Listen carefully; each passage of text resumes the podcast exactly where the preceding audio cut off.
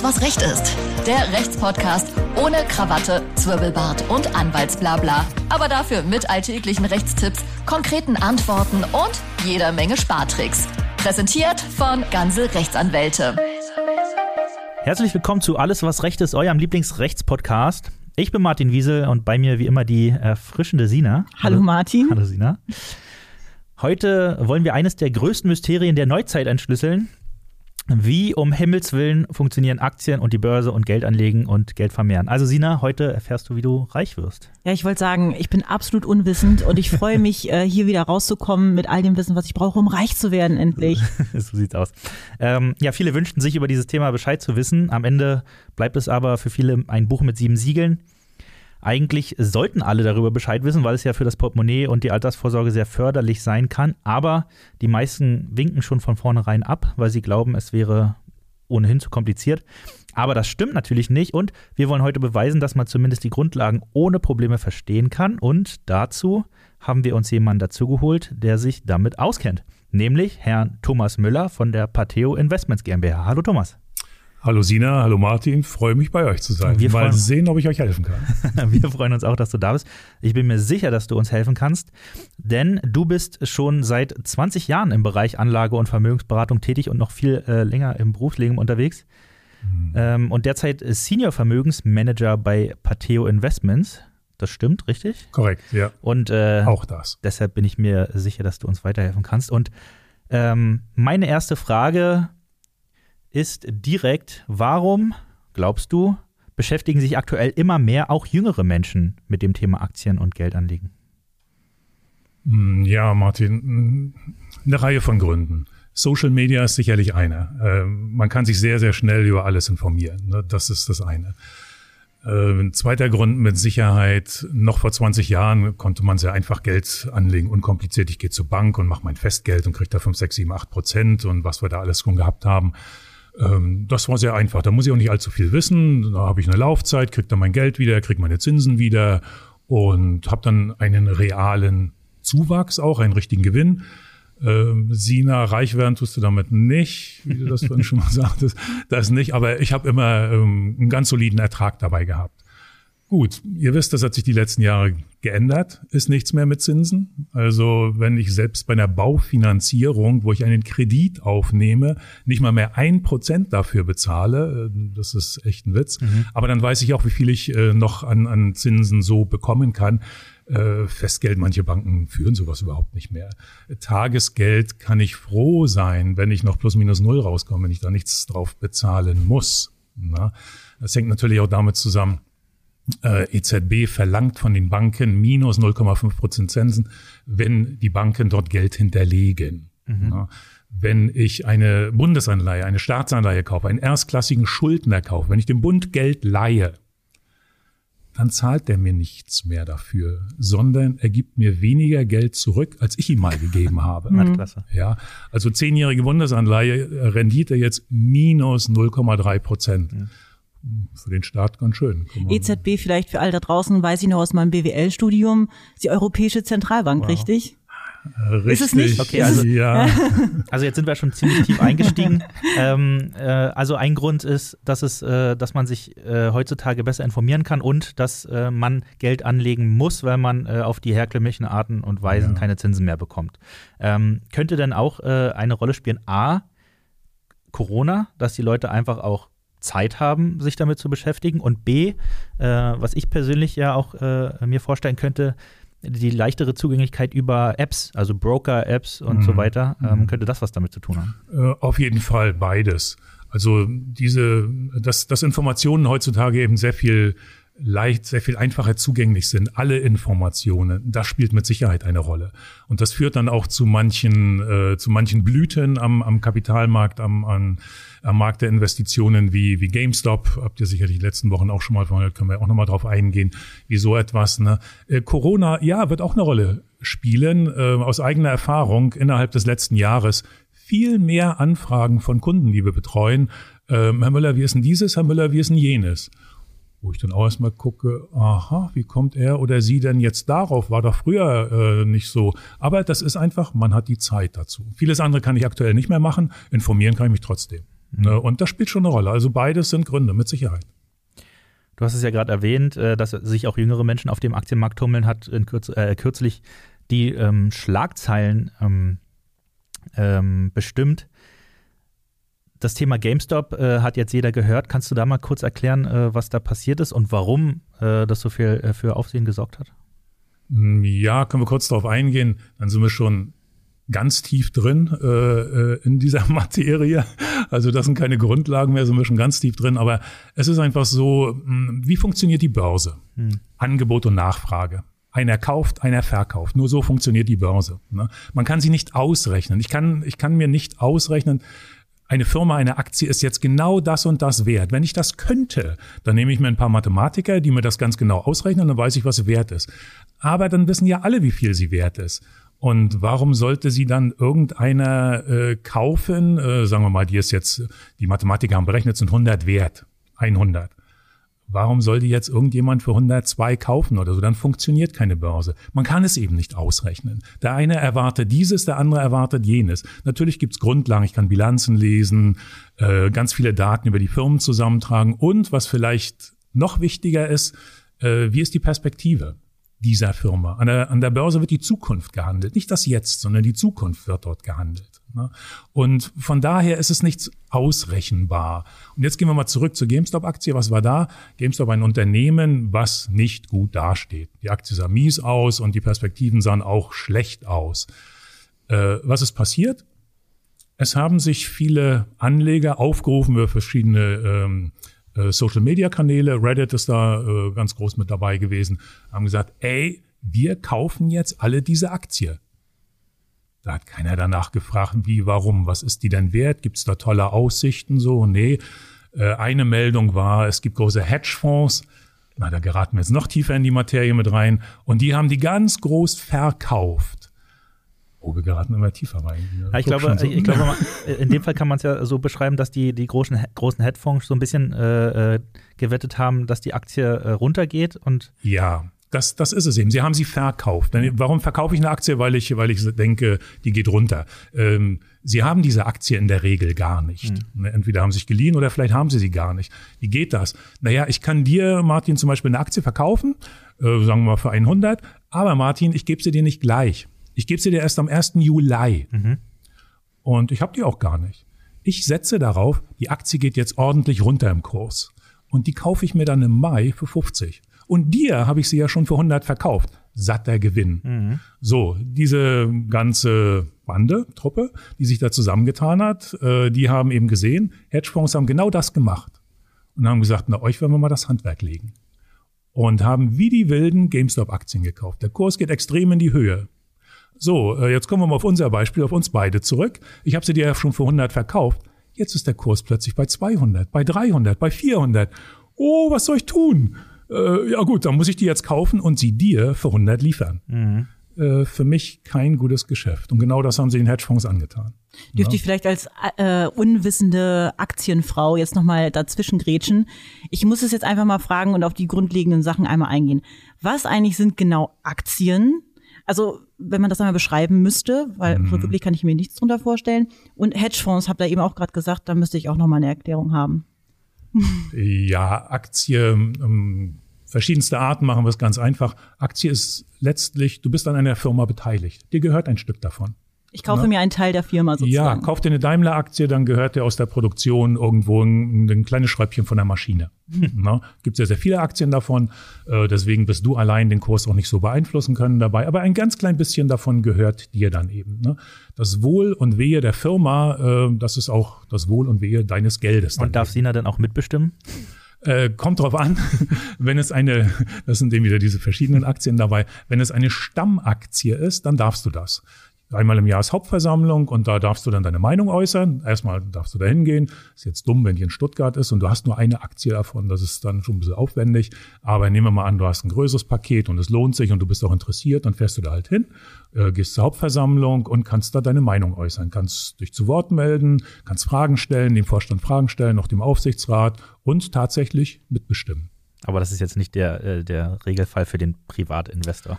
In, nein, genau der Regelfall ist es nicht. Der Privatinvestor möchte damit Geld verdienen. Hm. No, der, darum geht es in erster Linie. Dieses Mitbestimmen, es gibt auch solche Kunden, äh, auch schon aus eigener Erfahrung, die hier und da immer ein paar Aktien nur hatten, nur wenige, aber einfach um das Recht zu haben, jetzt kann ich an der Hauptversammlung teilnehmen. Gibt's über die jeweilige Bank, wo du deine Aktien dann hast, kriegst du immer die Einladung dazu äh, um dort dann hinzugehen, daran teilzunehmen. Ähm, mancher will nur die Atmosphäre genießen, aber es gibt eben auch diejenigen, die dann sagen, hey, ich will auch was sagen, ich habe auch eine Meinung dazu. Ne? Ähm, ja, das gibt's, das geht. Was groß beeinflussen, wenn du eine fantastische Rednerin bist, Sina, dann kannst du vielleicht die Massen mitreißen dabei. Aber ich habe ein Hobby für die Zukunft, definitiv. Ja. Das, das werde ich machen. In der Regel sind das die mit den sehr großen Aktienpaketen, die dann auch das Sagen haben. Und nochmal zurück auf, zu kommen auf die Hedgefonds. Was ist das jetzt? Hedgefonds, um es auch da sehr, sehr unterschiedliche Ausrichtungen, um es ganz einfach zu sagen, Aufgabe des Hedgefonds ist, Geld zu verdienen. Wie auch immer. Da kann er dann sehr, sehr viel machen. Manche haben bestimmte, bestimmte Strategien dafür, aber viele sind eben genau für, für diese Geschäfte bekannt, ähm, für die, äh, sind als Shortseller am Markt bekannt, mhm. eben einfach auf Dinge zu wetten. Also das ist ein Eimer voll Geld, äh, der damit äh, Aktien oder Beteiligung oder was auch immer kauft, um. Ja, ein mitunter riesiger Eimer von Geld. Mhm. Und damit können sie eben auch vieles beeinflussen. Mhm. Ne, vor, wie lange ist es her? 15 Jahren oder so etwas wogegen das britische Pfund gewettet wurde. Das Pfund, das ist ja nun schon mal was, ne? aber das nehmen so gewaltige Summen, damit können sie schon was beeinflussen. Ne? Das muss nicht immer schlecht sein, gerade in Bezug auf diese Shortseller. Ihr habt das sicherlich im vergangenen Jahr auch mit Wirecard verfolgt. Mhm. Da gab es eben auch einige Shortseller, also die die Aktie verkauft haben in der Erwartung, dass sie fällt. Aber sie haben das gemacht, weil sie die Aktie ganz genau analysiert haben und gesehen haben, Freunde, da stimmt was nicht. Das kann nicht gut gehen. Alles, was die so an Meldungen äh, durch den, über den Ether schicken, das kann nicht stimmen.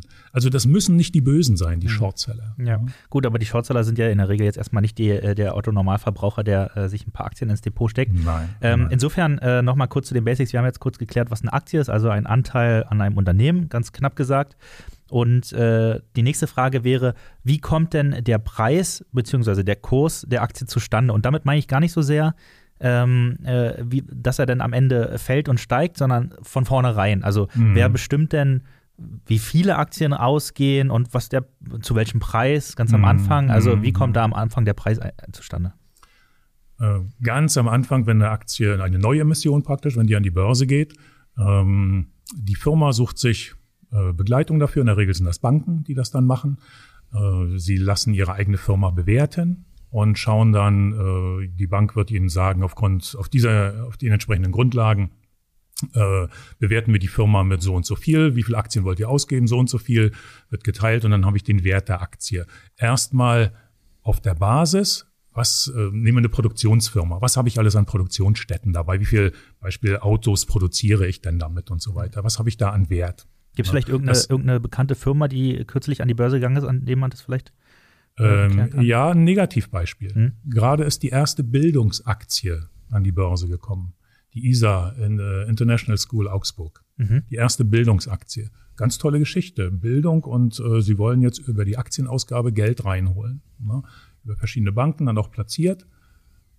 Ist voll daneben gegangen. Äh, es sind ungefähr nur zehn Prozent der, der Aktien, die zur Verfügung standen, gezeichnet worden, weil am Anfang kann sich jeder melden und sagen, ich möchte auch welche haben. Ich finde das ganz toll, ich möchte auch welche haben. Ja. Äh, aber nur zehn Prozent sind weggegangen. Sie wollten ganz viel über Privatkunden machen, aber so viele Privatkunden haben sich dann doch nicht dafür interessiert. Mhm. Und aus dem Grunde, äh, selbst wenn eben dann festgelegt wird, das und das ist sie wert, durch Banken, durch jede Menge Analysten, äh, am Ende muss das trotzdem nicht so sein, wenn sich keiner dafür interessiert. Gibt auch genau die umgekehrten Beispiele. Vielleicht könnt ihr euch erinnern, ums Jahr 2000, äh, 98 bis 2000, die Zeit des neuen Marktes. Ne? Da äh, Telekom noch früher, noch fünf Jahre früher mit Manfred Krug und so. Mhm. Äh, alles, was damals rausgekommen ist am neuen Markt und im Namen ein .com hatte.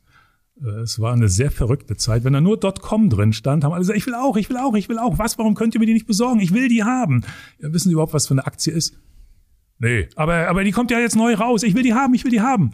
Äh, gab es auch und tatsächlich, äh, viele von denen haben sich innerhalb von ganz kurzer Zeit dann auch verdoppelt, verdreifacht. Das waren die positiven Beispiele. Ja. Ob es wert waren oder nicht, das ist wieder dieses Angebot und Nachfrage an der Börse. Wenn die Nachfrage sehr, sehr groß ist, äh, dann ist das so. Ne? Dann ich, geht ich, der Preis in die Höhe. Ja, ich höre daraus, dass man sehr risikofreudig sein muss oder ist das gar kein Muss im Aktiengeschäft?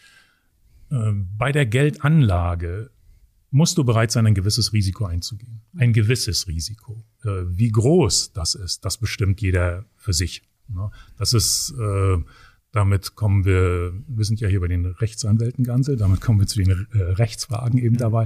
Es gibt viele Regularien, die einzuhalten sind für jede Bank, für uns als, als unabhängige Vermögensberater eben ganz genauso. Viele gesetzliche Bestimmungen. Ein Teil davon ist, bevor ich irgendjemand einen äh, Rat, eine Empfehlung geben kann, äh, du solltest hier oder da investieren, muss ich ihm ganz, ganz viele Fragen stellen und sehr sinnvolle Fragen. Das ist nicht nur, weil es gesetzlich sein muss, sondern das sind sehr sinnvolle Fragen. Das geht in die Richtung, ähm, welche Erfahrung gibt es denn? Wer schon sehr viel investiert hat, kann ich ein anderes Wissen voraussetzen als bei, denjenigen, bei demjenigen, der sagt, du, keine Ahnung, ich habe noch nie irgendwie, ich habe mir mein Festgeld gehabt. Ne? Was sind deine Ziele dabei? Wo willst du hin? Warum lege ich Geld an? Ne? Äh, ja, will ich in 20 Jahren, wenn ich in Rente gehe oder so, dann, dann brauche ich das Geld. Nee, in 10 Jahren muss ich äh, Hypothek ablösen oder, oder. All diese Dinge, das sind so die Grundlagen für uns um jemanden, jemandem sagen zu können, pass auf, dann mach das so und so. Ne? Diese Dinge, die, die privaten Verhältnisse, die, die finanziellen Verhältnisse. Habe ich Kinder im Hause, wo ich teure Ausbildungen berücksichtigen muss, was in den nächsten Jahren auf mich zukommt. Bis dahin, wenn es vielleicht um nicht so viel Geld geht, ey, brauchen Sie denn mal ein alt, äh, neues Auto, weil das andere schon zehn Jahre alt ist oder was.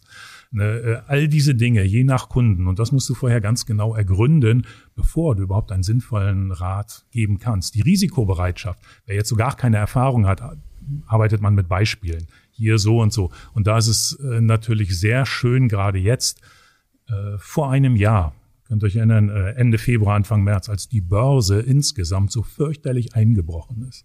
Und da dann auch mal jemanden zu fragen, passen Sie auf, jetzt stellen Sie sich vor, Sie wären hier Ende Februar mit 100.000 Euro eingestiegen. Und vier Wochen später sind es 50. Mhm. Äh, kommen Sie damit klar? Äh, oh Gott, nee, so, nee. Gut, dann muss ich andere Anlagen für denjenigen wählen. Ne? Gewisses Maß an Risiko, sagte ich, ja, musst du immer eingehen. Ne? Mhm. Äh, aber dann gehe ich eben Risiken ein, wo die Wahrscheinlichkeit, dass so etwas passiert, eben sehr gering ist. Die Wahrscheinlichkeit. Ne? Es kann immer passieren. Äh, wir haben auch Bankenpleiten gesehen, wo es dann schwierig war, sein Geld wieder zu kriegen. Ähm, wenn du morgens aufstehst, gehst ein Risiko ein, wenn du im Bett liegen bleibst auch. Also ein gewisses Maß an Risiko musst du bereit sein einzugehen. Ne? Wer sagt, ich gebe mal kein Risiko ein, ich lasse mein Geld einfach auf dem Konto. Äh, ja, zum einen ist da die Inflation ne? und zum anderen immer mehr an Gebühren, die äh, das Geld auffressen und zum dritten immer mehr Strafzinsen. Ich gab es eine Meldung, jetzt 300 Banken in Deutschland, die Strafzinsen schon verlangen. Mhm. Ne? All diese Dinge und äh, da muss man eben ganz genau aufpassen, wem gebe ich was für einen Rat. Ne, wer damit sagt, hier mit Kursschwankungen komme ich überhaupt nicht zurecht, ich will sowas nicht. Äh, gut, dann, dann lieber Kunde, lassen Sie es auf dem Girokonto. Ne, dann wird das da immer ein bisschen weniger, das müssen Sie halt akzeptieren. Aber wer damit nicht leben kann, dann lieber nicht. Ich würde noch mal kurz zurückkommen wollen zu den Basics, nämlich äh, du hattest es eben gesagt, dass die Börse eingebrochen ist und so weiter. Ähm, um das zu verstehen, muss man aber auch verstehen, wie die Börse überhaupt funktioniert, weil das ist ja nun ähm, auch für viele, Sina wahrscheinlich auch, äh, schwierig zu wissen, was da überhaupt los ist. In alten Hollywood-Filmen sieht man häufig eine Horde von äh, Anzugträgern in, äh, in, an der Wall Street in der New Yorker Börse, die sich nach allen Regeln der Kunst irgendwelche Zahlen und Namen um die Ohren schreien. Ähm, da wäre jetzt die Frage, was machen die da und ist es heute auch noch so? Und wie funktioniert die Börse? Äh, also zum einen, ja, diese nostalgischen Bilder, die sind sehr schön. Äh, ich wüsste nicht, wo es das heute noch gibt. Heute sitzen alle schön an ihren Rechner. Es ist immer schön, mal so Bilder zu sehen. Hier äh, Tokio zum Beispiel ist das immer sehr schön. Blick auf die Börse. Und dann erwartet man ganz viel und dann sehe ich da ganz, ganz viele Leute an ihrem Rechner sitzen. Hm. Aha, hm, naja, hm, nicht mehr so idyllisch, wie das früher mal, nicht, so, nicht mehr so aufregend. Also nicht mehr sichtbar aufregend dabei. Ne? Äh, ansonsten, wie funktioniert die Börse? Eigentlich ganz einfach. Angebot und Nachfrage. Das ist es. Mhm. Und nur deswegen funktioniert auch. Funktioniert die Börse eben auch. Ich komme nochmal da, darauf zurück. Sie lässt sich eben nicht ausrechnen. Es geht nicht. Ne? Äh, die Börse lebt ganz viel von Erwartungen. Das hier und jetzt, wie sehen die Zahlen aktuell aus, das, das kann man ja in der Regel noch äh, recht einfach bestimmen.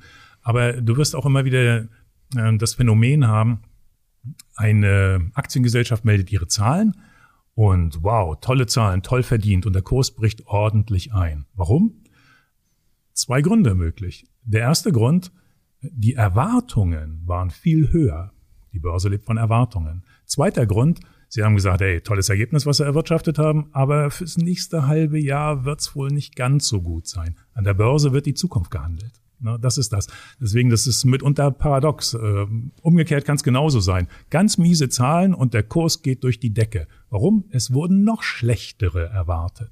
Und sie haben gesagt, nö, das bessert sich jetzt alles wieder, alles ganz toll. Ne? Und das kannst du eben alles nicht so ausrechnen. Darum, ähm, einzelne Aktien zu kaufen auf, äh, auf dieser Basis der, der Wirtschaftlichkeit der einzelnen Firmen, das ist sehr, sehr schwer. Es gibt Heerscharen von Analysten, äh, bei den Fondsgesellschaften, bei den Banken etc. Äh, trotzdem kann es keiner ausrechnen. Ne? Grundsätzlich die Tendenz bestimmen schon, aber gerade so dieses kurzfristige ist eigentlich nicht möglich. Alles, was ich da kurzfristig mache, die Aktie A oder B kaufen und verkaufen, bleibt eine Spekulation. Ne? Dort sinnvoll anzulegen, der Zeitfaktor ist ganz, ganz wichtig.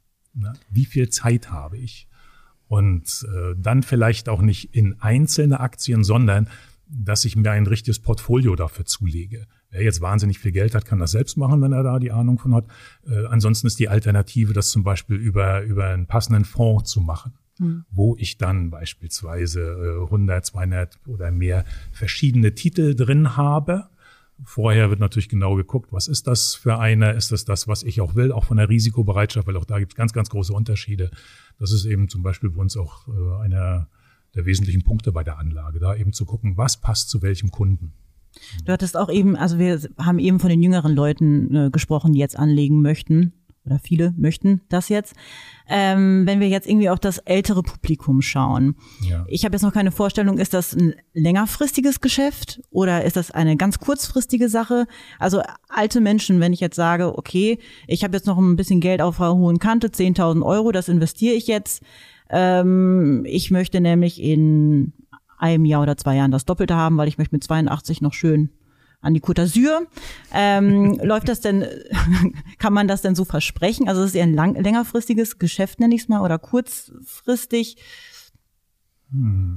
Um das Alter, um auf die Alter der, äh, um auf das Alter der Anleger eingehen zu können. Ja. Äh, zwei Richtungen, die ich antworten möchte. Zum einen, das Alter, natürlich spielt das eine große Rolle, weil eben der zeitliche Horizont bei der Anlage eine große Rolle spielt. Das ist jetzt schon eine ganze Weile her. Eine Dame, eine Kundin schon und kam mit, mit neuem Geld nochmal, was sie bekommen hatte und Herr Müller das nochmal anlegen und so. Welcher Horizont schwebt Ihnen dafür vor? Die Dame war so um die 80, knappe 80, glaube ich. Ja, so 20, 30 Jahre. Aha, äh, ja, äh, naja, ist für meine Enkelin. Ach so, ja. Darum, ähm, das Ziel ist halt wichtig. Ähm, dieses, äh, in einem Jahr brauche ich es wieder, in zwei Jahren brauche ich es wieder, ich möchte es aber gern verdoppeln. Äh, das sind sehr hohe Ansprüche. Kann man sowas versprechen? Also wer sowas verspricht, drehe ich gleich um und gehe wieder. Das ist äh, hier irgendetwas zu versprechen, das, das geht einfach nicht. Das ist unseriös. Ne? Für ein Jahr, wer mir sagt, ich habe jetzt hier hm, dein Beispiel 10.000 Euro, das ist jetzt mein Geld, mehr habe ich da auch nicht und äh, das brauche ich in einem Jahr wieder. Der sollte gar nichts machen. Der soll es auf dem Girokonto liegen lassen. Das ist alles viel zu riskant. Erstens ist es zu wenig Geld, um damit jetzt äh, groß rumzuspekulieren. Da kann, ich glaube, wenn ich 10.000 Euro habe, dann kann ich es mir einfach nicht leisten, was zu verlieren. Ne? Ähm, wenn ich entsprechend große Summen habe und mir das auch leisten kann, auch kurzfristig, ist es auch noch wieder eine andere Sache. Aber wenn das nicht so viel Geld ist und ich habe keine Zeit, dann sollte man das eher nicht tun. Du sagst, ich will es in zwei Jahren verdoppeln, ähm, Sina, äh, Weil ich nicht mehr so viel Zeit habe. ja, theoretisch ist das alles möglich, aber dann musst du bereit sein, sehr große Risiken einzugehen. Du musst praktisch akzeptieren, vielleicht bleibt doch gar nichts davon übrig. Ne? Äh, Chance und Risiko, das gehört in diesem Geschäft einfach immer zusammen. Ne? Man muss bereit sein, gewisse Risiken einzugehen. Ja, dafür bekomme ich dann auch die Chancen Wie groß? Ja, das, das sagt dann jeder für sich. Wer sagt, ich will es in zwei Jahren verdoppeln, naja, das ist schwierig, das ist eigentlich keine seriöse Anlageberatung mehr. Das ist Spekulation nachher. Ne? Da kann man dem, demjenigen noch sagen, pass auf, in der Vergangenheit hier und da und dort gab es so etwas auch, aber das jetzt zu empfehlen, nee. Lass uns noch mal kurz eine kleine Zusammenfassung machen, weil ich habe das Gefühl, wir haben jetzt relativ viel schon besprochen. Also Aktien sind Anteile an Unternehmen und die Börse ist der Ort, wo diese Anteile gehandelt werden. So. Und äh, der Kurs dieser äh, Unternehmensanteile bestimmt sich im Prinzip danach, wie gefragt diese Aktien sind. Und wie gefragt sie sind, bestimmt sich im Prinzip danach, wie viel Potenzial für die Zukunft in dieser Aktie gesehen wird. Habe ich das jetzt richtig verstanden? Das hast du gut zusammengefasst. Hervorragend. Ja. Wirklich gut zusammengefasst. Und äh, dann wäre jetzt meine Frage, wie verdiene ich denn jetzt Geld mit Aktien? Im Sinne von, wenn ich jetzt persönlich einfach ohne, ohne jetzt zur Investmentfirma gehen zu wollen, mhm. wie verdiene ich jetzt Geld mit Aktien auf die Schnelle? Du meinst, wenn du nicht zu uns kommst, genau. dich nicht beraten lässt, das genau. selber machst. Ja, genau. Äh, gut, dann suchst du dir passende Aktien raus. Du studierst die Geschäftsberichte, die Bilanzen, analysierst, wie haben sie sich entwickelt, wie sind wie sind die Aussichten, was machen sie für Geschäfte, holst dir alle Unterlagen von denen zusammen. Das machst du von, damit du kein zu großes Risiko eingehst. Du willst ja nicht alles auf ein Pferd setzen. Mhm. Das machst du bei 10, vielleicht 20 verschiedenen Aktiengesellschaften. Passt jeden Tag schön drauf auf, was passiert da gerade, um entsprechend auch reagieren zu können und dann deine Entscheidung zu treffen. Also ich denke, den Job hier kannst du aufgeben. Das brauchst du nicht mehr. Okay, also du sagst, es ist äh, für mich persönlich jetzt gar nicht äh, so richtig möglich, aber ähm, ich weiß nicht, ob du den Film äh, Wolf of Wall Street gesehen hast. Da äh, war die Rede von äh, sogenannten Blue Chip Aktien, mhm. was wohl, äh, wenn ich das richtig verstanden habe, ähm, die großen, sagen wir mal, sicheren Aktien sind. Ähm, vielleicht kannst du das noch besser erklären, aber mhm. kann ich nicht einfach mir äh, eine Ladung davon äh, ins Portfolio packen und dann gucken, dass es in fünf Jahren ein paar Prozent mehr sind? Ja, das kannst du machen. Ähm, die Frage ist, was, was sind die sicheren Aktien? Was die Blue Chips sind, ja, das sind die großen am Markt. Mhm. Ähm, Beispiel, bleiben wir mal in Deutschland, die bekanntesten einfach den DAX. Das sind die 30, äh, vereinfacht gesagt, die 30 größten äh, Aktiengesellschaften, vereinfacht gesagt. Marktkapitalisierung und solche Dinge spielen auch noch eine Rolle, aber vereinfacht. Da habe ich jetzt äh, die 30 Blue Chips Deutschlands, die packe ich mir ins Depot. Jetzt gucken wir mal die letzten Jahre zurück. Äh, Nehmen wir das letzte Jahr. Wirecard im DAX. Das war nun das Extrembeispiel, äh, völlig den Bach runter. Ne? Kurse waren lange Zeit so um die 140 ungefähr, später dann nur noch bei 100 äh, gab es ja viele Artikel dazu und äh, plötzlich waren sie dann gar nichts mehr wert. Äh, gut, das war jetzt extrem, weil da steckt eben auch Betrug dahinter. Die Firma hat nicht abgewirtschaftet, sondern es war von vornherein sehr viel Betrug dabei. So sieht es aus. Ich muss mich vorsichtig äußern. Das muss ich einen von euren Kollegen noch bemühen. äh, so sieht es zumindest aus. Schauen wir die Jahre davor. Ähm, man hat in der Vergangenheit oftmals von Witwen- und Waisenaktien gesprochen. Was meinte man damit? Sehr sichere Aktien, wo nichts passieren kann. Damit gemeint waren Banken, Versicherungen, Versorger. So, jetzt guckt euch in der Vergangenheit die Banken an. Nehmen wir eine deutsche, nehmen wir eine Commerzbank. Äh, Commerzbank nicht mal mehr im DAX. Äh, ein Trauerspiel. Also ähm, auch wenn sie, wenn die Deutsche Bank jetzt dieses Jahr wieder ganz gut aussieht, aber von von den ehemaligen Kursen ist nicht viel übrig geblieben. Ja, also also wenn ich die, da vor zehn Jahren investiert hätte, dann wäre ich jetzt nicht so glücklich darüber. Äh, überhaupt nicht. Nein. die Versorger, ne, dann, dann kam äh, Fukushima hier, Atomausstieg und so weiter. Und was aus diesen Aktien geworden ist. Ne, also ja, schade, jetzt habe ich meinen Rechner nicht hier, uns können wir die Zahlen noch angucken, aber da ist auch nichts von übrig geblieben. Mhm. Ne? Die Versicherungen, okay, die sahen immer noch ganz gut aus, aber mit diesem beim aktuellen Zinsniveau geht Ihnen da zum Beispiel, was Sparte Lebensversicherung und sowas betrifft, natürlich auch ganz, ganz viel Gewinn verloren. Aber das sieht jetzt auch nicht so gut aus. Aber von wegen Witwen- und Waisenaktien, ganz sichere Geschichten. Das gibt's nicht. Ne? Du musst es zumindest dann überwachen und eben gegebenenfalls auch rechtzeitig sagen, okay, hier gehe ich raus, hier tut sich was, da steige ich jetzt wieder ein. Ne? Also diese Blue Chips, ja, das sind einfach die großen, die vermeintlich sicheren, aber wirkliche Sicherheit, die, die gibt's nicht. Aber da ist auch wieder Angebot und Nachfrage. Das Spiel äh, wird da ja auch gespielt. Dann die Gewinnmarge ist dann aber auch wahrscheinlich, ist, ist die dann halt auch geringer, wenn ich jetzt auf so ein Blue Chip setze? ein, äh, auf so ein DAX, äh, äh, DAX-Unternehmen, da wäre ich wahrscheinlich, wenn ich ein Euro reinstecke, wahrscheinlich nicht fünf Euro zurückbekommen, weil die Nachfrage ist ja auch extrem. Die werden sich da wahrscheinlich auch viele rein investiert haben oder irgendwelche Aktien Ja, gekauft also haben. Für einen kriegst du schon fünf Euro, kommt auf den Zeitraum an. Du musst halt viel Geduld haben, bis sich das verfünffacht hat. Ne? Das, das dauert natürlich schon seine Zeit. Und äh, auch hier wieder ähm, äh, Chance und Risiko. Je risikoreicher, umso viel, umso mehr kann ich dabei verdienen. Und da ist es, ähm, schaut euch nur das letzte Jahr an. Äh, Blue Chips, sagen wir mal Value-Werte davon, Substanzwerte, Aktien äh, mit, mit ordentlichem finanziellen Hintergrund, mit regelmäßigen Gewinnen und so weiter, hat sich im vergangenen Jahr kein Mensch für interessiert. Wofür haben sich alle interessiert? Für die Technologieunternehmen. Neben äh, BioNTech, die ganzen Impfgeschichten natürlich auch. Aber alle wollten nur Technologie haben. Ne? Damit habe ich viel, viel mehr verdient. Obwohl das eben schon mh, insgesamt risikoreicher ist als diese Val- Value-Werte, aber ich habe eben viel, viel größere Chancen. In diesem Jahr, in den ersten Monaten, hat sich ein bisschen umgekehrt. Ähm, da auch durch durch die Erhöhung von Zinsen, aber gut, da gibt es verschiedene Gründe dann noch, äh, sind die Value-Aktien eben besser gelaufen. Da waren die, die Technologie-Aktien jetzt sehr viel empfindlicher, haben die empfindlicher darauf reagiert, sind da ein bisschen weiter zurückgekommen. Die Kurse sind extrem in die Höhe getrieben worden. Das war dann auch schon viel, ja, da analysiere ich nichts mehr. Eine Apple, eine Microsoft, ah ja, die sind ja fantastisch, die kaufe ich, die kaufe ich, die kaufe ich, ohne nach irgendwelchen Zahlen und Hintergründen zu gucken. Ne? Das ist das eben auch, ähm, ja, auch, auch Social Media, äh, wenn das alles durch die Medien geht, ey, die sind toll, die sind toll. Und du hast das immer wieder an der Börse, läuft etwas gut, überschlagen sich alle mit Prognosen, ey, das wird noch viel besser, noch fantastischer. Und umgekehrt genauso, gehen die Kurse runter, oh, wer weiß, was da noch draus wird. Und ähm, das sind diese Übertreibungen da eben. Alles menschlich, das ist die Psychologie an der Börse. Ne? Ich finde aber, die Corona-Krise ähm, ist ein ganz gutes Beispiel dafür, um zu sehen, wie die Börse funktioniert, weil ähm, da sieht man ja eben, als äh, eben Corona kam und alle, alle Ak also, oder der Aktienmarkt eingebrochen ist und danach haben alle, glaube ich, geschaut, was könnte denn trotz Corona oder wegen Corona gut laufen.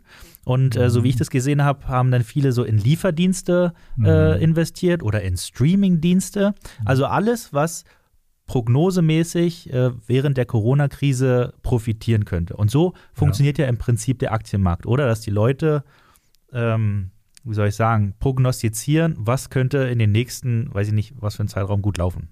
Oder? Martin, du hast voll drauf. Genau das ist es. Nein, genau das ist es. Du guckst, was passiert denn jetzt aufgrund dessen, was gerade in der Wirtschaft passiert, in der Politik, nein, in erster Linie in der Wirtschaft.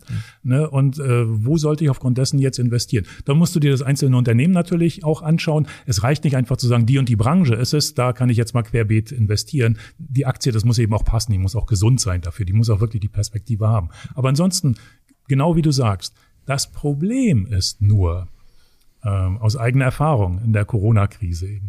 Äh, in dem Moment natürlich auch viele Kundengespräche, viele fragen, hey Mensch, Herr Müller, und äh, was wird und so. Ne? Ähm, so mancher erfahrene Anleger, mit dem habe ich dann auch drüber gesprochen, wollen wir das nicht nutzen und einkaufen. Jetzt gar nicht den einen oder anderen Wert, weil auch das zeigt jede Krise. Ähm, die Wirtschaft als Ganze, natürlich erholt die sich wieder. Das ist nur die Frage, wann und wie schnell. Natürlich erholt sie sich nicht jedes Unternehmen, nicht jede Branche. Dafür kommen andere Branchen, die wieder ganz groß äh, rauskommen, genau wie du eben gerade gesagt hast, Martin. Ne? Das ist es. Und so mancher Anleger sagt dann auch, ja, okay, dann investieren wir hier und da nochmal nach. Aber das musst du dich auch trauen in dem Moment. Es gab auch andere, die sagen, oh Mensch, Müller, wer weiß und wie schlimm das noch wird und was wird aus der Welt überhaupt. Und damals die Finanzkrise, als das Bankensystem fast zusammengebrochen ist, das war ja noch eine andere Krise. Da war es ja wirklich die Wirtschaft, das Bankensystem. Dieses Mal war es ja, war es ja zumindest zunächst nicht die Wirtschaft. Das war ja eher ein exogener Faktor dabei. Ne? Und das musst du dich in dem Moment auch trauen. Und da gibt es eben auch viele, die sagen, nee, lass mal lieber, ich warte lieber erstmal nochmal ab. Und dann haben wir gesehen, genau wie du sagst, wie schnell sich alles erholt hat. Na, ja, gut, Ja. das, das weiß eben keiner, wie schnell das auch alles geht. Wir hatten jetzt, glaube ich, schon öfters mal irgendwie Börsencrash oder so genannt. Erstmal meine Frage, so ein Börsencrash, von dem man so in der Vergangenheit mal gehört hat. Ähm, bahnt der sich an? Wissen die Leute Bescheid, dass der jetzt kommt? Oder äh, von jetzt auf gleich von, man schläft ein und morgen früh wacht man auf und da ist ein Börsencrash? Äh, ja, Sina, wie soll ich sagen? Also äh, über Nacht gibt's mitunter auch Lehman-Pleite. Das war so quasi so eine Geschichte, an einem Wochenende im September im Jahr 2008. Das war auch eine Bank, oder? Also Entschuldigung, äh, ja, Lehman Brothers Amerika, Ach, die, ja. eine der ganz großen Investmentbanken dort. Ich glaube, war die Nummer fünf zu der Zeit. An einem Wochenende im September setzten sich äh, die führenden äh, Bankenvertreter mit der Regierung in den USA, zum Teil auch England, zusammen und wollten die Bank retten, wollten darüber beraten, wie sie gerettet werden kann. Alle sind davon ausgegangen, naja, irgendwie werden die das schon hinkriegen. Und am Montag kam die Meldung, sie sind pleite. Also sowas gibt's dann auch mal über Nacht, wobei äh, gewisse Ankündigung natürlich, es ging manchen Banken bis dahin schon schlecht. Ne? Und es gibt auch da, gibt es auch einige Filme sogar darüber, äh, auch da einiges äh, darüber äh, an Analysen, dass sich das angekündigt hat, diese Entwicklung, sowohl was Lehman Brothers betrifft, klar, hinterher weiß man das dann alles, ne? das ist immer das Schöne ja, oder das Schlechte. Äh, aber auch äh, in dem Zusammenhang diese Subprime-Krise, Krise in Amerika mit, mit den Hypotheken, die, wo, wo jeder mit einem Einkommen, weiß ich nicht, von 1000 Dollar zehn Immobilien gekauft hat. Ja, die Banken finanzieren alles. Ähm, das war alles kein sauberes Geschäft. Ja, und äh, aber es ist in solchen Zeiten, alles läuft und läuft und jeder will mitmachen. Das ist immer dieses schöne Beispiel, ja, und die deutschen Landesbanken, die haben dann auch mitgemacht. Was haben die denn da jetzt zu suchen? Alle machen mit, da muss ich auch mitmachen. Wie viel verdienen die? Ey, und wir sind nicht dabei, da muss ich auch mitmachen. Das ist so die Psychologie, die an der Börse. Fear of Missing Out nennt man das, glaube ich, auch in Englisch. Also die, die Angst, etwas zu verpassen. Ja. Ne? Ja. Das, das ist es einfach. Und das spielt an der Börse auch. Und da ist niemand gegen gefeit. Äh, kein Privatanleger und auch kein Institutioneller. Bei den Institutionellen sind auch Menschen irgendwo dahinter. Ne? Und, äh, ja, es gibt bestimmt immer welche, die Bescheid wissen. Ne? Also die, es gibt bestimmt immer welche, die früher Bescheid wissen als andere. Und für andere kommt es dann, für Sina zum Beispiel, kommt es über Nacht. Ja, für mich wird es über Nacht kommen, ja. Okay, ähm, ich würde einmal kurz nochmal äh, dazwischen grätschen. Wir wollen jetzt natürlich keine Investmentberatung in dem Sinne machen, dass du uns jetzt sagst, welche Aktien wir kaufen sollen und welche nun nicht. Aber kannst du, äh, gibt es allgemeingültige Aktientipps, wo du sagst, das sind die 1, 2, 3 bis 5 Punkte, die jeder, der übers äh, Investieren nachdenkt, wissen soll? Ganz kurz, einfach in vielleicht in Stichpunkten. Ähm, ja, es, es bleibt dabei, es ist eine sehr individuelle Sache. Das muss ich mit jedem besprechen. Also wenn du irgendwo hinkommst und sagst, ich habe hier äh, 100.000 Euro, was soll ich denn machen? Und jemand sagt, na komm, setz dich hin, hier musst du unterschreiben, ist schon alles fertig, das ist gut für dich. Ähm, das geht natürlich nicht. Ich, ich weiß doch gar nichts von demjenigen. So sowas kann ich nicht machen. Mhm. Das geht einfach nicht. Aber wenn du ja. so als sagst wie kennt euch aus. Also du, du würdest ja, das hast du ja schon mal so angedeutet, du würdest sagen, äh, investiert nicht, wenn ihr euch nicht so ein bisschen wenigstens oder ordentlich mit dem Unternehmen auskennt, äh, in das ihr investieren wollt. In, in einzelne, das ist sehr, sehr schwer. Also wie will ich das als Privatmann beurteilen? Äh, wer ist bereit, sich da so intensiv mit zu beschäftigen? Ne? Es, es gibt eben Kunden, die sagen, äh, ich investiere nur in deutsche Unternehmen, da kenne ich mich aus. Wirklich? Ja, also das glaube ich da noch nicht mal. Ne? Also das kann nicht sein. Um ein paar grundlegende Dinge. Wer damit nicht so viel Erfahrung hat. Erstens, ich brauche Zeit.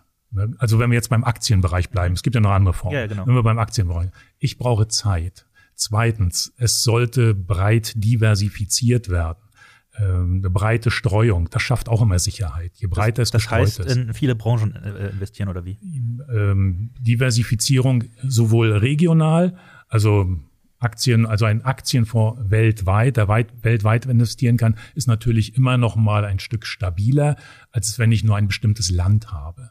Mhm. Ja, äh, ich brauche Zeit, ich sollte möglichst breit investieren und trotzdem muss ich dabei, muss ich dabei immer noch alles beobachten, wie entwickelt sich dann was. Aber das ist schon mal so etwas, ähm, da kann ich dann schon mal mit loslegen. Und äh, wenn ich sage, ich will was äh, zum Beispiel sparen, das bringt auch nochmal sehr viel, weil wenn ich monatlich dort jeweils mich einkaufe, monatlich etwas einzahle, damit mache ich es auch nochmal sicherer. Warum? Die Kurse kommen mal wieder zurück, dann kaufe ich halt billig ein. Ne? Sie steigen wieder, dann kaufe ich wieder teurer. Ich werde immer einen guten Durchschnitt haben. Ne? Das, das spielt auch nochmal eine Rolle dabei. Gerade für all jene, die sagen, ich habe jetzt aber nicht so viel. Ich verdiene ganz gut, da könnte ich mir das leisten. Ne? Ja, und dann vielleicht auch noch verschiedene Sparpläne dabei.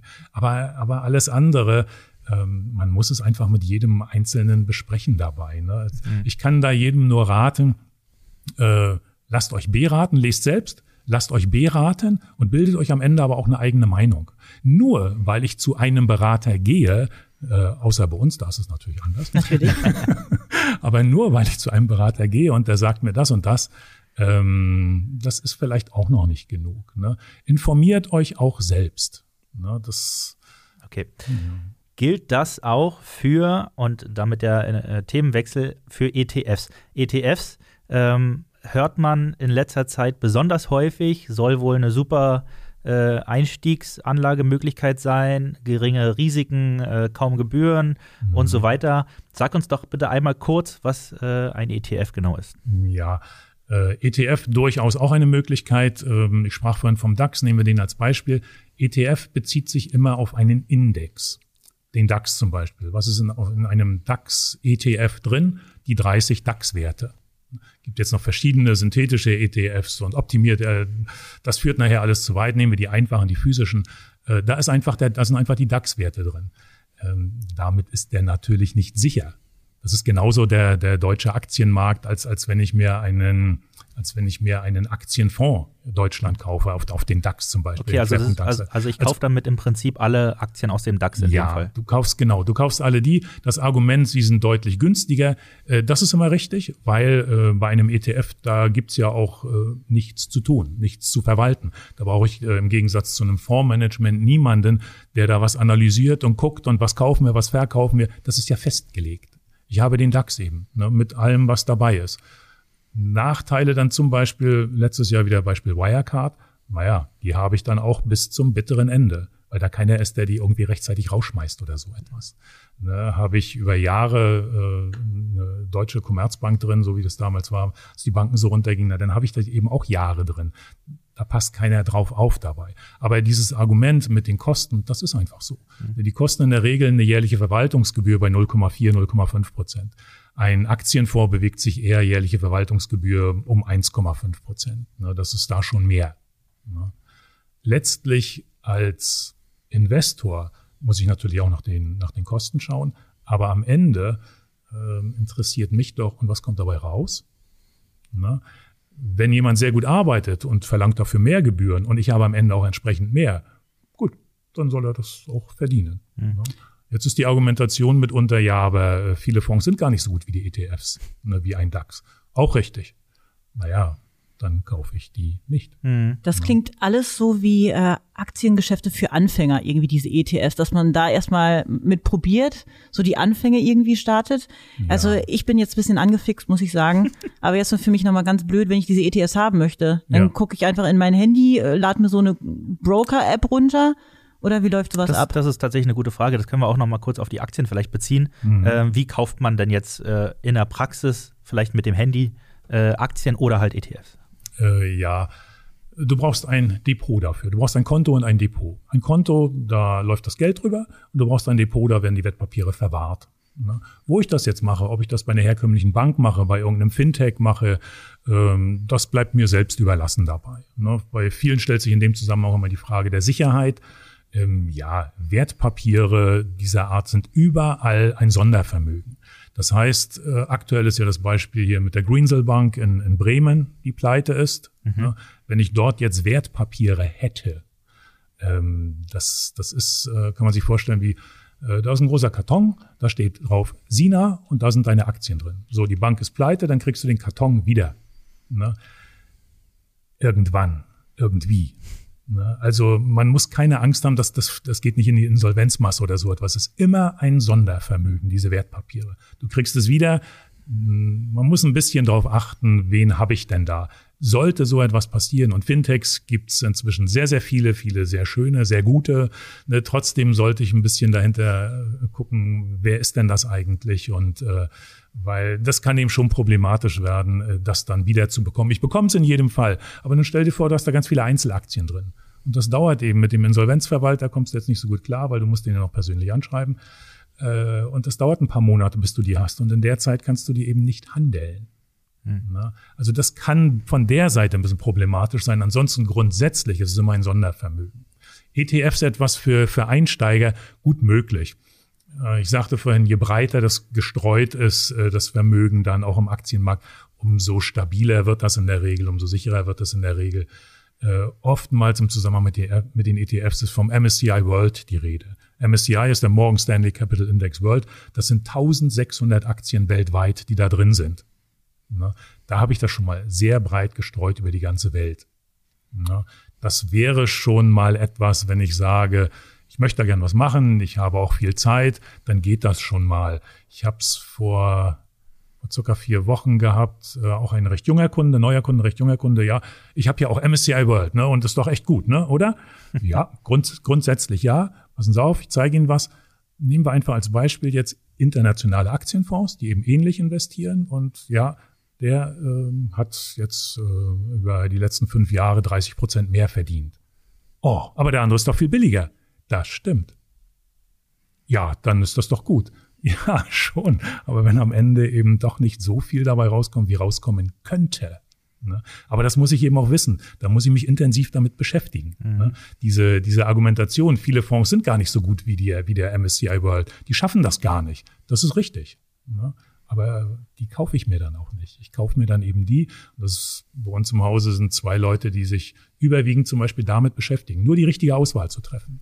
Was empfehlen wir unseren Kunden, die sich neben dem Kunden fast nur damit beschäftigen. Mhm. Das ist eben schon, da kann ich nicht einfach mal irgendeine Statistik aufmachen, ach, hier ist ja was, das übernehme ich dann mal. Nee, nee, da muss ich schon ein bisschen dahinter mhm. schauen. Ne? Aber das heißt ja auch, wenn ich jetzt nicht zu einer Investmentfirma gehen will, die sich damit auskennen und den richtigen Fonds auswählen können, dann, wenn ich das nun wirklich unbedingt alleine machen möchte, bin ich ja mit dem ETF doch ganz gut äh, äh, dabei, ähm, weil dann nehme ich eben nicht den falschen Fonds am Ende. Ähm, ja, also gerade so MSCI World, ne, mhm. das ist dann schon nicht verkehrt. Wenn du dann auch die Zeit hast dabei. Ne? Das, äh, das ist dann schon ja. ein ganz guter Einstieg. Das ist, das, das ist, dann aber wahrscheinlich eine Anlage, wo ich jetzt nicht nach ein, zwei Jahren äh, mich schon auszahlen lasse, weil ich dann unverschämt reich bin, ähm, sondern nein, das, das eher ist was für die nicht. Altersvorsorge. Ja. ja, und du musst eben auch da damit rechnen, dass auch dort die Kurse 30, 40 Prozent mal einbrechen in irgendeiner Krise. Mhm. Das ist immer noch Aktienmarkt. Dieses, was man von manchen hört, ja, das ist ja sicher.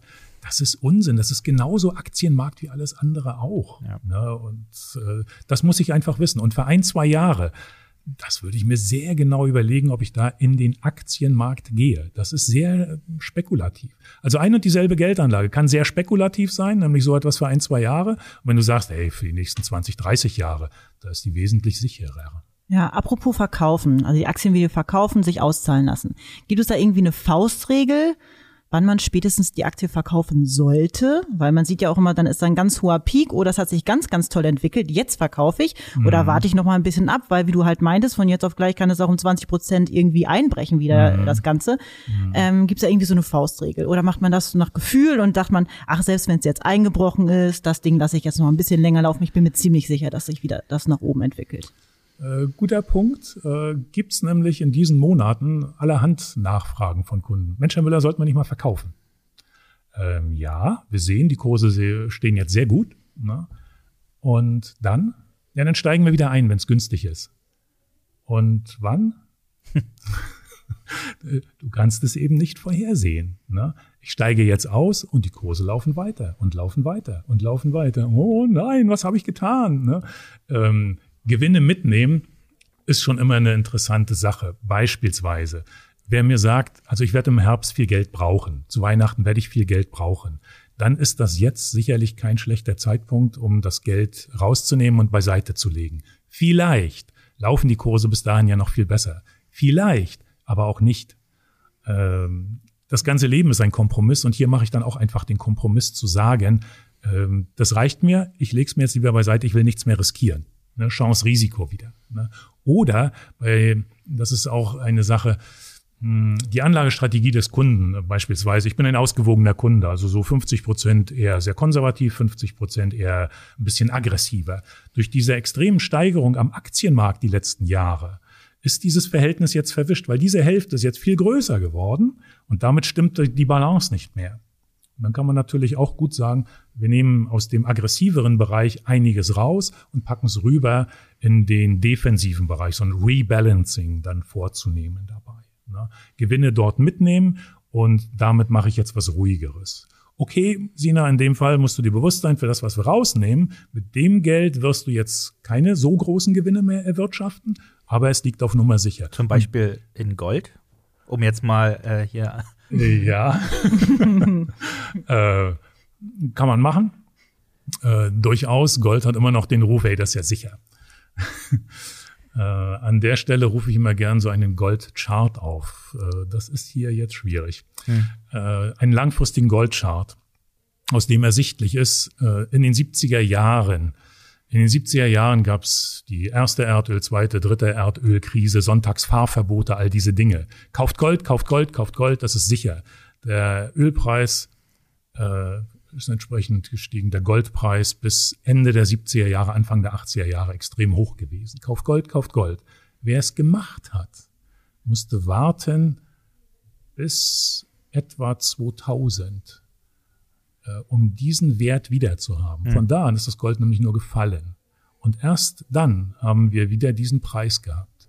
Ich spreche jetzt gar nicht von Inflation und so weiter, ne, was da noch alles dazugekommen ist in der Zeit. Äh, Gold schüttet auch keine Dividende aus, zahlt auch keine Zinsen oder irgendwie was dabei. Mhm. Viele betrachten Gold als ähm, Zahlungsmittel der letzten Instanz. Wenn nichts mehr etwas, wenn das Geld nichts mehr wert ist, dann brauche ich Sachwerte, zum Beispiel Gold. Das kann teurer Schmuck sein, das können Goldbahnen sein, Goldmünzen sein, Sachwerte, das können auch Immobilien sein. Ne? Ähm, das kann auch ein internationaler Aktienfonds sein. In so einer Krise wird der mit Sicherheit auch ordentlich einbrechen. Aber das sind Sachwerte, das sind Firmen, da steckt was dahinter und die werden sich wieder erholen. Wenn ich das Geld habe auf dem Konto, ähm, das kennen wir aus der Geschichte auch zu Genüge, das kann ich dann wegwerfen. Mhm. Damit kann ich nichts mehr anfangen. Also Gold ist für die Krise. Äh, Zahlungsmittel der letzten Instanz. Mhm wenn, wenn das Geld nichts mehr wert ist. Dem Euro wurde oft genug nachgesagt, naja, der geht ja jetzt sowieso den Bach runter. Ähm, Sehe ich nicht. Also äh, ja, überhaupt nicht. Und der Goldpreis ist entsprechend auch nicht gestiegen, war schon bei, bei äh, 2000 Dollar die Unze, jetzt sind wir wieder bei 1720 dabei. Also wenn ich nur nach dem Goldpreis gucke, dann rechnet man auf der Welt nicht unbedingt damit, dass alles zusammenbricht. Aber wie ist denn das, wenn ich Gold kaufe? Kriege ich dann eine Goldbarre nach Hause geschickt? Wenn du willst. auch, auch, da gibt's verschiedenste Möglichkeiten. Es gibt Wertpapiere, so eine Xetra Gold, dann kriege ich ein Papier, ah. ne, was dann verbrieft. Äh, auf Anforderung kriege ich dann auch Gold geliefert. Ähm, ich kann auch einfach gehen, äh, zum Beispiel zu Degussa und mir Goldbarren in jeder Größe holen, hm. Goldmünzen, Ne? Also ganz beliebig. Oh, ich weiß aber nicht, ob meine Versicherung das dann abdeckt zu Hause. Meine. Ähm, ja, das ist wieder ein Problem. Oder du nimmst ein Schließfach bei der Bank, das kostet dich auch wieder Geld. Ah, ja. Das Gold zahlt dir nichts dabei. So ein bisschen Gold zu haben, ja, gibt auch äh, bei den großen Fondsgesellschaften ganz unterschiedliche Meinungen dazu. Die einen äh, sagen, ja, wir haben immer so fünf bis zehn Prozent im Gold dabei. Die anderen sagen, was soll ich damit? Also damit kann ich nichts verdienen. Hm. Das ist insofern ein Spekulationsobjekt. Und wenn man es mal ganz streng nimmt, schau dir die weltweite Wirtschaft an, inklusive aller Rohstoffe, alles. Und jetzt betrachte äh, aus diesem riesigen Topf nur das Gold, wie wenig das ist. Ne? Und äh, je enger eben mein Investment ist, umso Chancen, aber auch umso risikoreicher ist es. Oder Martin, du lässt dir einfach die Zähne vergolden, dann haben wir alle was davon. So machen wir das. Und sehr cool aus. Finde ich, find, find ich, find ich eine gute Idee. Ähm, ich habe noch äh, 100 Fragen aufgeschrieben, aber wir sind schon ich relativ auch. weit in der Zeit. Ähm, deswegen äh, einmal ganz kurz, einfach nur, weil ich es loswerden wollte. Äh, ich habe gelesen, dass mir auch nur ein Roboter einfach sagen kann, wie ich mein Geld anlegen soll. Ähm, was hältst du von, ja. äh, und ich glaube, ich kenne die Antwort schon, was hältst du von äh, Robo-Advisern? Ähm, sehr interessant, äh, weil viele machen das. Hm.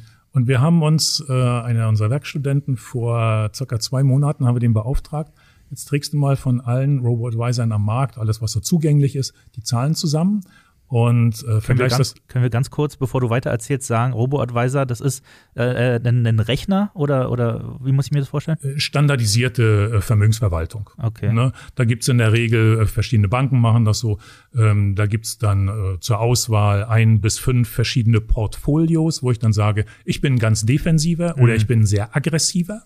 Ne? Also wie ein Persönlichkeitstest quasi. Mm, ja, das, das suche ich mir dann einfach so aus. Da gibt's auch keine Beratung oder so, so etwas okay. dazu. Ne? Äh, und äh, ja, dann, dann kaufe ich mich damit ein und bin äh, dann dem, naja, sagen wir mal, ausgeliefert, weil ich sehe auch nicht unbedingt, was machen die jetzt alles da drin. Ne? Aber das war eine sehr interessante Geschichte, als wir das gemacht haben, als er das zusammengetragen hat und haben wir einfach mal, wir haben auch so eine Musterportfolios für defensiven, ausgewogenen, offensiven Kunden. Und durch die Bank sehr enttäuschend, mhm. was diese, also sehr enttäuschend. Dann kann ich mir lieber ein MSCI World kaufen, so nach dem Motto. Ne? Also das war wirklich schon erstaunlich und wie Werbung dafür gemacht wird ohne Ende, ja.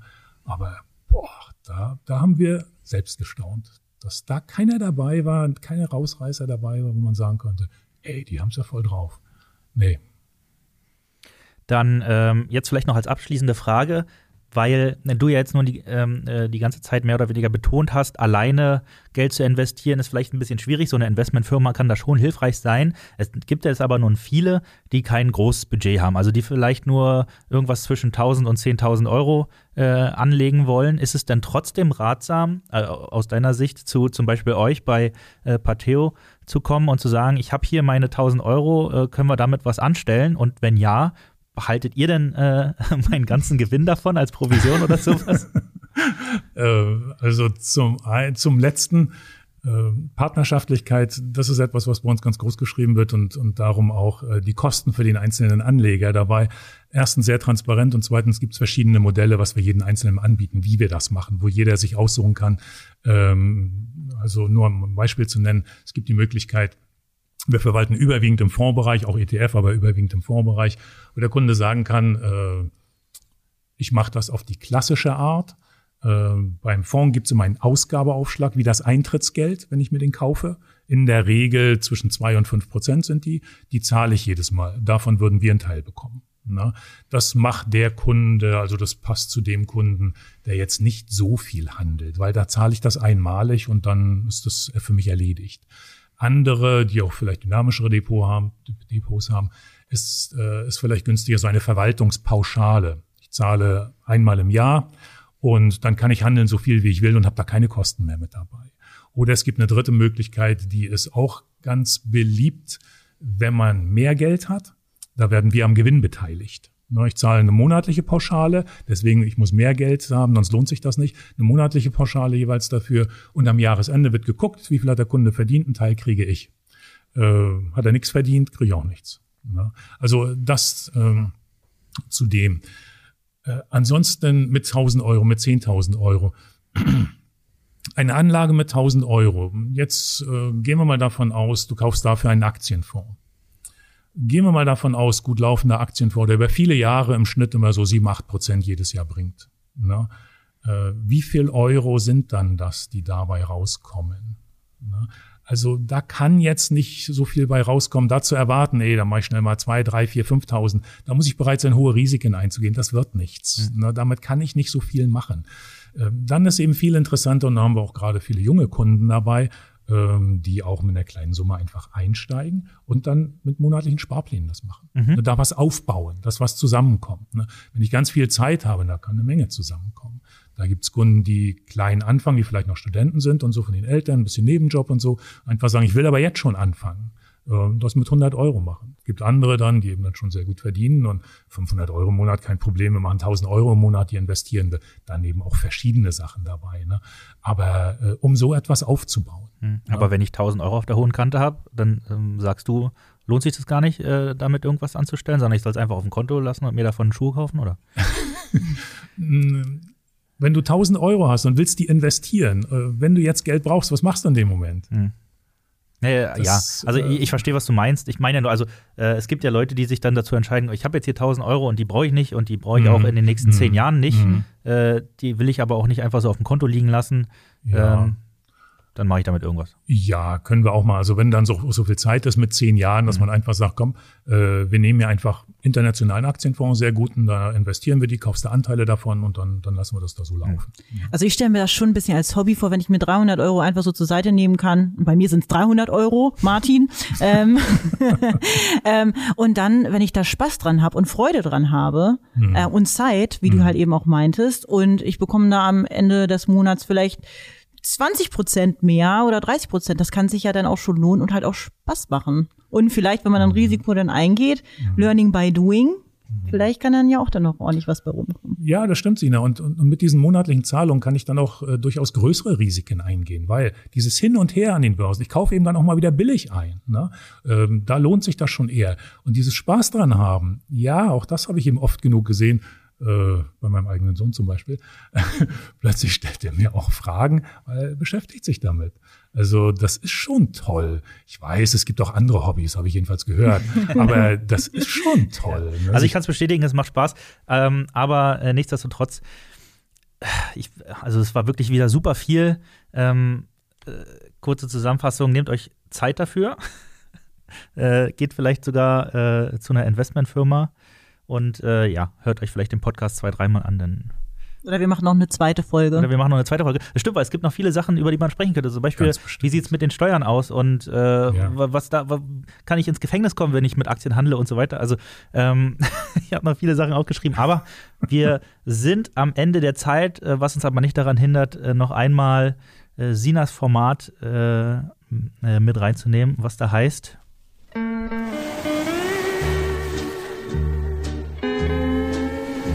Willkommen in der Höhle der Möwen.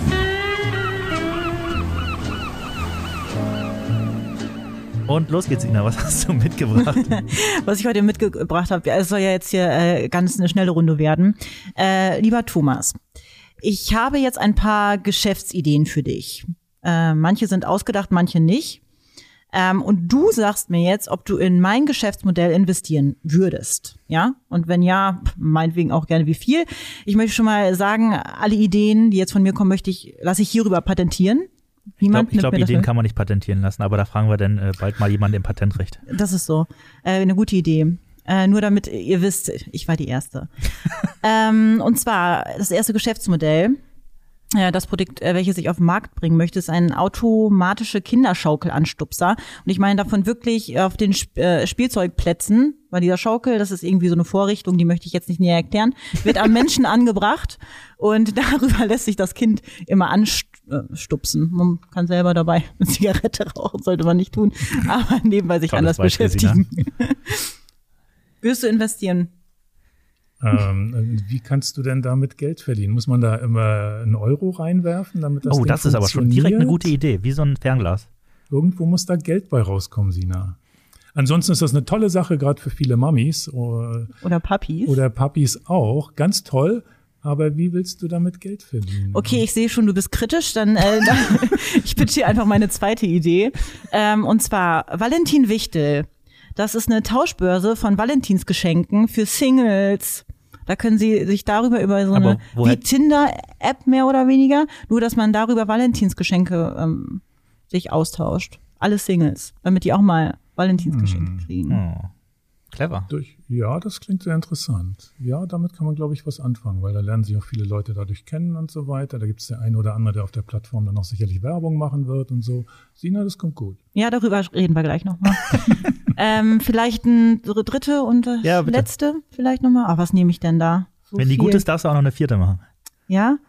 Äh, gut, ach, äh, ähm, Gender Nature Software, die Texte korrekt gendert. Also du musst einfach nur einen Text runterschreiben und der gendert das automatisch. Musst dich nicht mehr mit beschäftigen. Das wäre in der Redaktion hervorragend. Oder? Das werden die Behörden sicherlich bald alle brauchen, ja. Ja, ähm, ja es ist, äh, ja, Sina, da kann was draus werden. Ne? okay, die war, ja. die war gut, Sina, ja, mach noch eine. Also wirklich. Ja.